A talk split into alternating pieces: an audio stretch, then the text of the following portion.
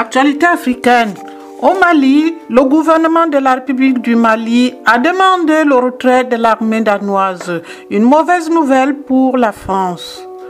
Le Mali a fait savoir lundi 24 janvier qu'il avait demandé au Danemark de retirer immédiatement ses soldats déployés dans le pays dans le cadre d'une mission de lutte antiterroriste dirigée par la France, disant ne pas avoir été consulté et reprochant à ce déploiement de n'avoir pas respecté le protocole. Cette déclaration affaiblit encore la position française. Ici, Radio Tam Tam, félicitez Vincent. Besoin.